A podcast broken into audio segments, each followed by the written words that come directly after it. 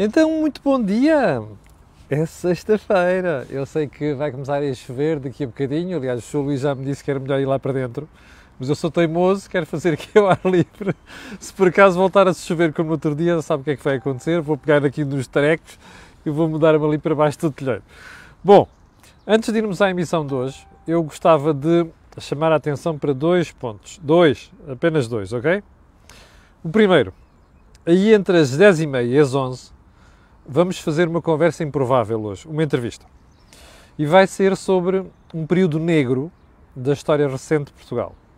O período em que nós tivemos terrorismo, já em democracia, e um, em que as pessoas abrangidas pelos crimes, alguns deles de sangue, foram amnistiadas pelo poder político. É por causa do livro chamado, cujo título é Presos por um Fio, e eu vou conversar daqui a pouco com o autor e uma das pessoas que se viu envolvida neste processo. Portanto, fica para o período entre as 10 e meia e as 11 da manhã. A seguir, às 12 horas, vamos ter o nosso tradicional Corporate Vision, ou se quiser, Corporate Vision, que é uma parceria entre este canal e a Vision, para disponibilizar informação financeira e fiscal para as empresas. Ora, o que é que nós vamos tratar hoje? Como eu já expliquei ontem, o plano de negócio. Para aqueles que querem meter em negócios e startups e empreendedorismo, é um elemento decisivo. Portanto, isso vai ser às 12 horas, uma conversa entre mim e o José Pedro Farinha. E já agora posso anunciar também que no programa vamos anunciar uma nova ferramenta para as pessoas poderem fazer um plano de negócio como deve ser e, ao mesmo tempo, se precisarem de ajuda, recorrerem a este instrumento criado entre parceria entre a Cor do Dinheiro e a Visão. Já sabe, isso fica para as 12 horas. Já agora, se você não viu, aconselho a ver um, o, a entrevista de ontem ao professor Germano de Souza, ex-bastonário da Ordem dos Médicos, um, sobre imunidade e vacinas, por causa da Covid-19. Portanto, feitos estes reparos, só falta mais um. Lembrar que este canal tem uma parceria com a Prozis e, portanto, quando você for ao site fazer compras, no checkout escrever lá Camilo no cupão tem um desconto de 10%. Bem, vamos então à agenda de hoje? Vamos lá. É longa, é longa, mas enfim. Primeiro ponto. Ouvi dizer que o Parlamento está a investigar a fuga de informação do relatório secreto do Banco Espírito Santo que foi que transitou do Banco de Portugal para o Parlamento. Quer dizer, isto deve ser uma piada de mau gosto, não é? O Parlamento está a investigar a fuga de informação. Epá, vão dar uma volta ao bilhar grande. Mas alguém tinha dúvidas. Aliás, eu até acho que disse aqui num dos programas que no dia em que aquele relatório chegasse ao Parlamento, aquilo ia ser como um passador um vazadouro. Portanto, se a malta do Parlamento quer aparecer com alguma imagem de seriedade a dizer assim, é pá, estamos mesmo a fazer alguma coisa, contem outra história, ok? Porque, primeiro, não é nada difícil saber de onde é que saiu a informação.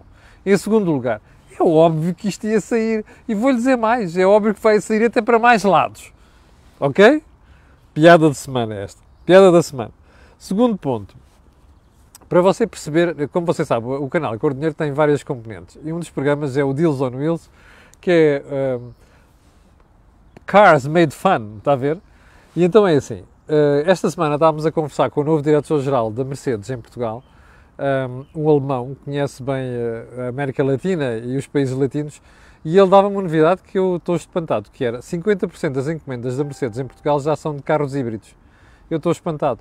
Está a ver como é que a política conseguiu condicionar aquilo que é a oferta dos fabricantes de automóveis neste momento. Os carros híbridos, para mim, são um dos maiores abortos que há, percebe? Porque nem são elétricos, nem são eh, combustão. E, portanto, aquilo não só encarece o valor dos carros, como, inclusive, se você não utilizar constantemente o carregamento da bateria, como eu já expliquei, você está a carregar um peso morto ao fim de. Do, e, e alguns carros aquilo é, supera os 200 kg. Mas enfim, olha, eh, surpresas. Ponto seguinte, um, não queria deixar passar uma entrevista que vi do doutor, do professor Costa e Silva à RTP3 antes de ontem. Primeiro porque eu ouvi. Em segundo lugar, porque houve espectadores que me questionaram porque é que eu estou sempre atento às entrevistas e deixei passar aquela. Tem toda a razão. Então, eu vou-lhe dizer o que é que eu acho da entrevista. Uma nulidade completa. Ou seja, um vazio típico de tudo que já ouvi até agora, desde o plano de recuperação e resiliência até às entrevistas que o professor Costa e Silva dá, até aos depoimentos que ele fez no Parlamento. Então isto é assim. Eu até nem estou a dizer que o tipo não pensa. Não é isso. O que me faz impressão ali são as ideias gerais, percebe? Cada vez que ouço o professor Costa e Silva falar, não consigo tirar nada de concreto. Dizer assim, isto é um plano com estas eh, metas e com estes objetivos intermédios e nós vamos fazer isto para lá chegar. Não consigo perceber nada daquilo. É sempre, há um relatório de Harvard não sei quê, há uns indicadores não sei quantos que mostram que Portugal foi das economias não sei quê, depois há mais um estudo não sei das quantas, depois lá vem uma citação de um tipo famoso. Pá, caramba! Pá, para isto, isso é para dar aulas. Isso não é para ser autor e coordenador de um plano de recuperação e resiliência. Portanto, epá, de que me desculpe o Costa e Silva, eu também não conheço lado nenhum pessoalmente, mas, francamente, se quer passar uma imagem de credibilidade a falar do PRR, pá, seja concreto. Agora, passar o tempo a citar outros, ou passar o tempo a citar estudos, isso também eu sei fazer. E não sou autor do plano de recuperação e resiliência. Ponto seguinte. Ah, já agora uma coisa. Veja o Mel Talks de ontem com o professor José Adelino Maltês, um liberal que põe os pontos nos is, ok? Veja bem isso. Uh, já agora, volto a dizer aqui, o Mel Talks é uma parceria entre o Canal do Dinheiro e o Movimento Europa e Liberdade e por falar nisso, no dia 25 e 26 eles vão fazer a, a, sua convenção. Eu acho que vale a pena discutir ideias, que é uma das coisas, como diz o professor Adelino Maltês ontem no programa, uh, Portugal está com um déficit, discutir ideias, discutir pensamento, percebe? É o que se vai fazer ali. Portanto, Vá ali à página do Movimento Mel e tem lá os, a uh, indicação para inscrição se quiser participar naquilo. Bem, ponto seguinte. Então o Ciresp vai ser renovado por 18 meses, está toda a comunicação social aí a dizer. so much for. Vamos renovar o Ciresp por 6 meses. Já percebeu a estupidez que aquilo era ou não? E já percebeu como é que o governo levou uma sabor dela neste processo? Pronto. Realmente e lá coisas. Uh, aquele general que saiu da presidência do, do Ciresp tem muito a dizer sobre o que se passa ali e sobre a forma como o governo anda a gerir aquela história. Uh, esteja atento. Um, ponto seguinte: vem aí uma desgraça no setor da hotelaria. E eu digo isto porquê? Porque andam aí os responsáveis do setor a dizer não, não vamos vender nada, não, vamos recuperar, ah, só 10% é que vão fechar. O Raul Martins, o presidente da associação, dizia no outro dia, eu referi aqui, ah, é só 10% é que vão fechar. Olha, o que vem aí não é nada de simpático. E mesmo assim, já é contar com alguma recuperação este verão. Como dizia ontem o professor uh, Germano de Souza, a propósito da, da, das vacinas de imunidade de grupo, pode ser que se nós conseguirmos acelerar a, a, a, a, imunidade de grupo, a gente consiga ainda recuperar uma parte do verão. Mas vamos ver. O que, eu sei, o que, o que nós sabemos neste momento de conversas aí no setor é alienações, vendas, uh, fecho de, de, hotéis, não vai ser nada simpático. E o ponto seguinte, que era aquilo que já falei aqui das FP25, e agora sim vamos ao programa de hoje, na, na, na agenda normal. Então vamos começar por onde? Pelas desculpas de Sócrates Uh, sobre a história do dinheiro, de onde é que foi o dinheiro da mãe, do cofre da mãe, do almanaque, do avô e tal, e não sei das quantas. Como você se recorda, nós referenciámos aqui várias vezes, nas entrevistas que o José Sócrates já deu, que ele põe o acento tónico na mãe. Eu até uh, já várias vezes aqui perguntei como é que uma senhora que foi apanhada nas escutas a dizer que precisava de dinheiro, a precisava, estava depenada, uh, coitada, uma senhora daquela idade precisava dizer aquelas coisas. Estava depenada e queria passar férias em Porto Santo, não sei o quê, e depois mais a história da casa. Um, como é que uma pessoa naquela situação tinha tanto dinheiro em casa, claro, mesmo contando com os, uh, com os uh, títulos do Tesouro que tinha lá em casa, os cupons de título do Tesouro. Bom, então você lembra-se dessa, dessa, dessa conversa do José Sócrates e, e eu vou, uh, deixa-me só mostrar-lhe aqui o que é que é a manchete do Correio da Manhã de hoje. O Correio da Manhã diz assim, cá está, sobrinha de Sócrates reclama herança. Então diz assim: deixa-me só, está ao contrário, portanto eu tenho que ir aqui à versão original, que é para lhe ler. Diz assim: Mãe da jovem revela ao Correio da Manhã: Vou lutar por aquilo que é da minha filha por direito. Ou seja, a avó, portanto a mãe de José Sócrates, entregou ou terá entregue a José Sócrates 555 mil euros, eh, mas esqueceu-se da neta que é órfã. Portanto, a sobrinha de Sócrates diz que vai lutar por aquilo que é da filha dela por direito. Portanto, você está a ver, eh, eu, eu não conheço uma história de José Sócrates, sinceramente. Eu até gostava de abandonar este tema, mas não conheço uma história de José Sócrates um, ehm, contada às criancinhas em que as criancinhas consigam acreditar. Quanto mais os adultos, não é? Como você vê aqui, uh, isto é uh, cada, cada cavadela, cada minhoca. Cada coisa que aparece, depois aparece sempre com uma historieta por trás. Esta é mais uma delas. Bom, segundo ponto. Vamos tratar um assunto que já tínhamos dito aqui durante a semana e que eu tinha deixado propositadamente de lado, que é o enriquecimento ilícito. Como eu lhe disse aqui várias vezes, já houve duas tentativas legisladas de disciplinar, ou se você quiser, penalizar o enriquecimento ilícito. Uma foi em 2012, a outra foi em 2015. Dessas duas vezes, o Tribunal Constitucional chumbou-as. Porque achava que aquilo violava princípios constitucionais. Bom, e o poder político, a partir daí, sossegou. Mal. Podia ter feito alguma coisa. O próprio Tribunal Constitucional e a classe de juízes foi dando pistas sobre como é que se poderia legislar nesta matéria sem criar problemas à Constituição. Bom, como se recorda também, na véspera, nas vésperas da pronúncia de José Sócrates, tanto o Presidente do Supremo Tribunal como o Presidente da Associação Sindical de Juízes, este segundo, até de uma forma muito sensata, foi dando pistas sobre o que é que poderia acontecer e a necessidade de reforma da Justiça. Ora, a Associação Sindical de Juízes fez uma proposta muito clara e muito concreta. E concreta dizia assim: bom, o problema aqui não é o declarar a riqueza que a pessoa já tem no exercício de cargos públicos. Porquê?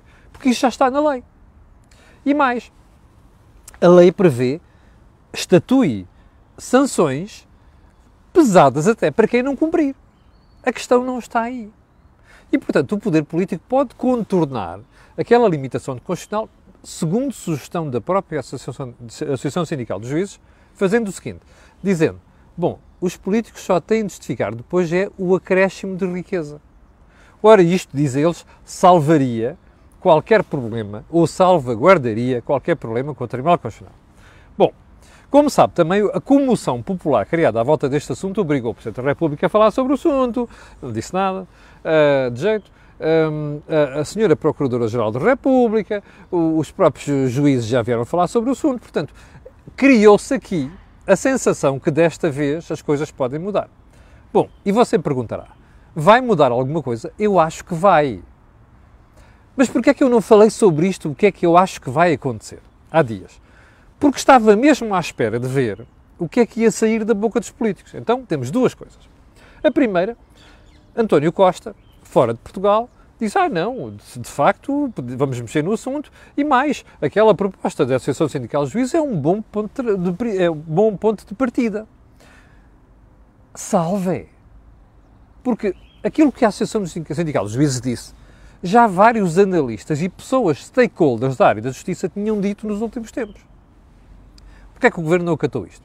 E porquê é que PSD e PS não se puseram de acordo em relação a esta matéria? Bom, mas podemos ir mais longe nesta matéria. Sabe porquê? Porque, olha, hum, onde é que estava o jornal? Eu acho que foi o público. Deixa-me só ir aqui, que é para não cometer nenhuma. Ah, cá está! É o público! Ah, é! Então vamos lá mostrar-lhe aqui a, manch a manchete, aliás, o, o público de hoje, que aqui está, que além de falar daquela pancada ali da malta da Associação 25 eh, de Abril, uh, e além de falar desta, desta coisa dos reitores exigirem a vacinação de superior e professores ameaçam não dar aulas, aliás, o que eu acho inacreditável é como é que o, o Presidente do Conselho de Reitores diz que ah, só foi por motivos políticos que esqueceram o ensino superior. Enfim, uma estupidez, mas enfim. Um, eh, agora veja aqui. Ocultação de riqueza PS faz proposta que o Governo não quis incluir no, no pacote anticorrupção. Então vamos lá. Recorda-se que há um, um, mês, um mês e meio, eu atirei-me aqui a doutora Francisca Van Dunen porque ela resolveu fazer um, uma, uma, anunciar publicamente uma estratégia anticorrupção que deixava de fora uma série de questões. Bom, então o público é muito claro. O público de hoje foi ver aquilo que o governo dá a dizer, não é? E aquilo que foi proposto na estratégia anticorrupção, e então uh, chegou, a, uh, chegou à conclusão que um, uh, eh, aquilo que agora o PS está a propor foi recusado pelo governo para incluir na estratégia anticorrupção. Está a ver porque é que eu lhe dizia há dias e passei a semana a dizer: aguarde, a gente vai lá chegar agora, deixa lá ver o que é que eles vão propor. Bom, o que é que eu suspeito que vai acontecer aqui? E vou-lhe pedir para estar atento. É assim: quando sair a decisão do governo, olhe bem para ela. Mas depois não se fie naquilo que António Costa vai dizer, que a Francisca Van Dunen vai dizer e que aqueles deputados freteiros do PS vão dizer. E também não se fie naquilo que o PST vai dizer. Porquê? Porque se alguém devia ter feito alguma coisa nesta matéria, nos últimos anos eram os dois partidos. Deviam ter-se posto de acordo. Eu continuo a dizer-lhe, e vou repetir aqui, suspeito que esta malta tem toda medo de levar estas questões à última consequência. Porquê? Porque se calhar não interessa. Se calhar não, não interessa. Portanto, esteja atento, porque eu suspeito que aquilo que vai aparecer não vai ser bem aquilo que a Associação Sindical dos Juízes uh, propôs. E, portanto, é bom estar atento a isto, porque uh, vamos ter pistas muito claras sobre por onde é que isto vai de matéria de anticorrupção. É para levar a sério? É para empurrar com a barriga e entreter o pessoal? Eu suspeito que é a segunda hipótese, mas se eu me enganar, aqui estarei para pedir desculpas.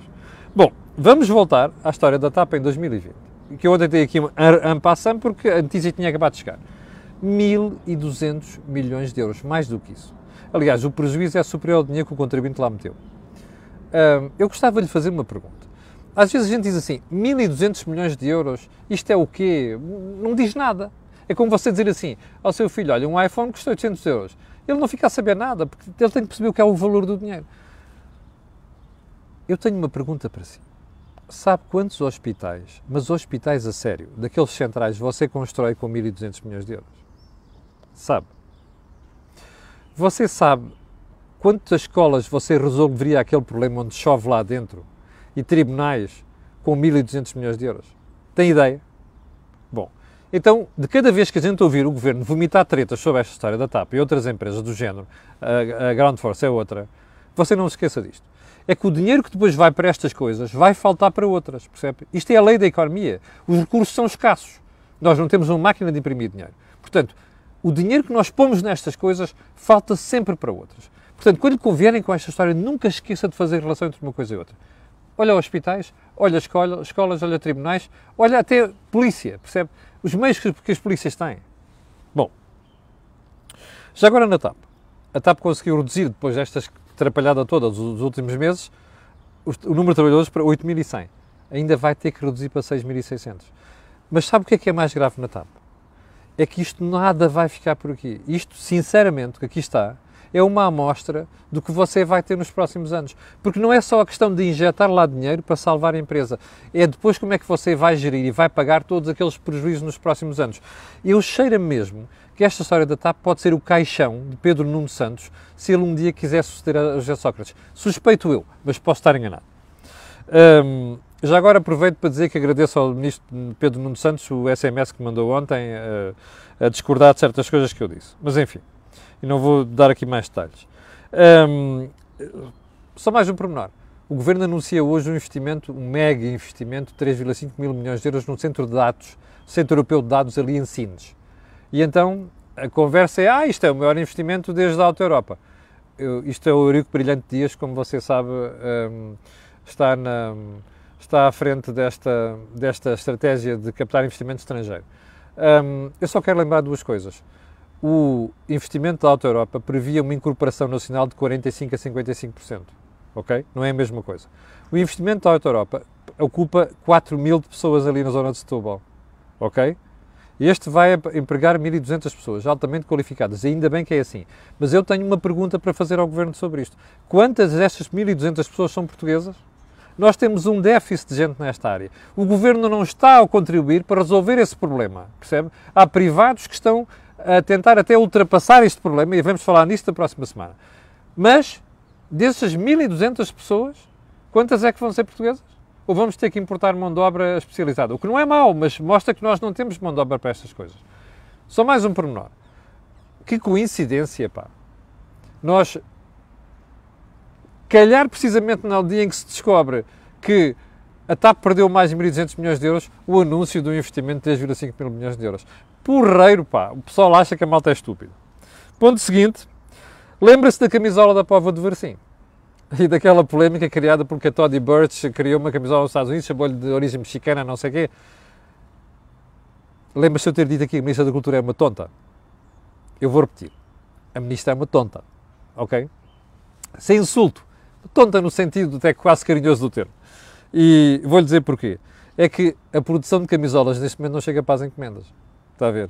Toda a publicidade que a senhora criou, a outra senhora criou, só, só serviu para vender mais camisolas. Você lembra-se que eu lhe disse aqui na altura? Isto devia ter sido aproveitado para fazer mais marketing ainda e tornar as camisolas um grande produto. Olha, está a ver aqui? A ministra definitivamente é uma tonta. Já agora, frase da semana. O deputado João Paulo Correia, como sabe, eu gosto de estar como um dos freteiros do PS. Uh, o fim da monitorização da, da Caixa de Depósitos, que nós falámos aqui ontem, uh, é vitória do sistema financeiro quando quiser dizer alguma coisa, João Paulo Correia, arranja alguma coisa de jeito para dizer. Olha, sabe porquê? Porque o que eu tenho que comentar isto é, é vitória do sistema financeiro, apesar do governo e dos partidos. Ok? Digo eu. Chegamos ao final da conversa de hoje. Não se esqueçam, entre as 10 e meia nós vamos falar dos FP25 e às 12 Corporate Vision para falar sobre plano de negócio. Amanhã vai haver uh, Desejo Imediato com a doutora Maria do Céu Santos. Vamos trazer uma pediatra do Hospital Santa Maria para falar sobre estes novos problemas de, de doenças das crianças que têm surgido no pós-Covid. E já agora no fim de semana também. Vamos ter outro Deals on Wheels. Obrigado, tenham um grande fim de semana e até segunda-feira às 8 da manhã. Com licença.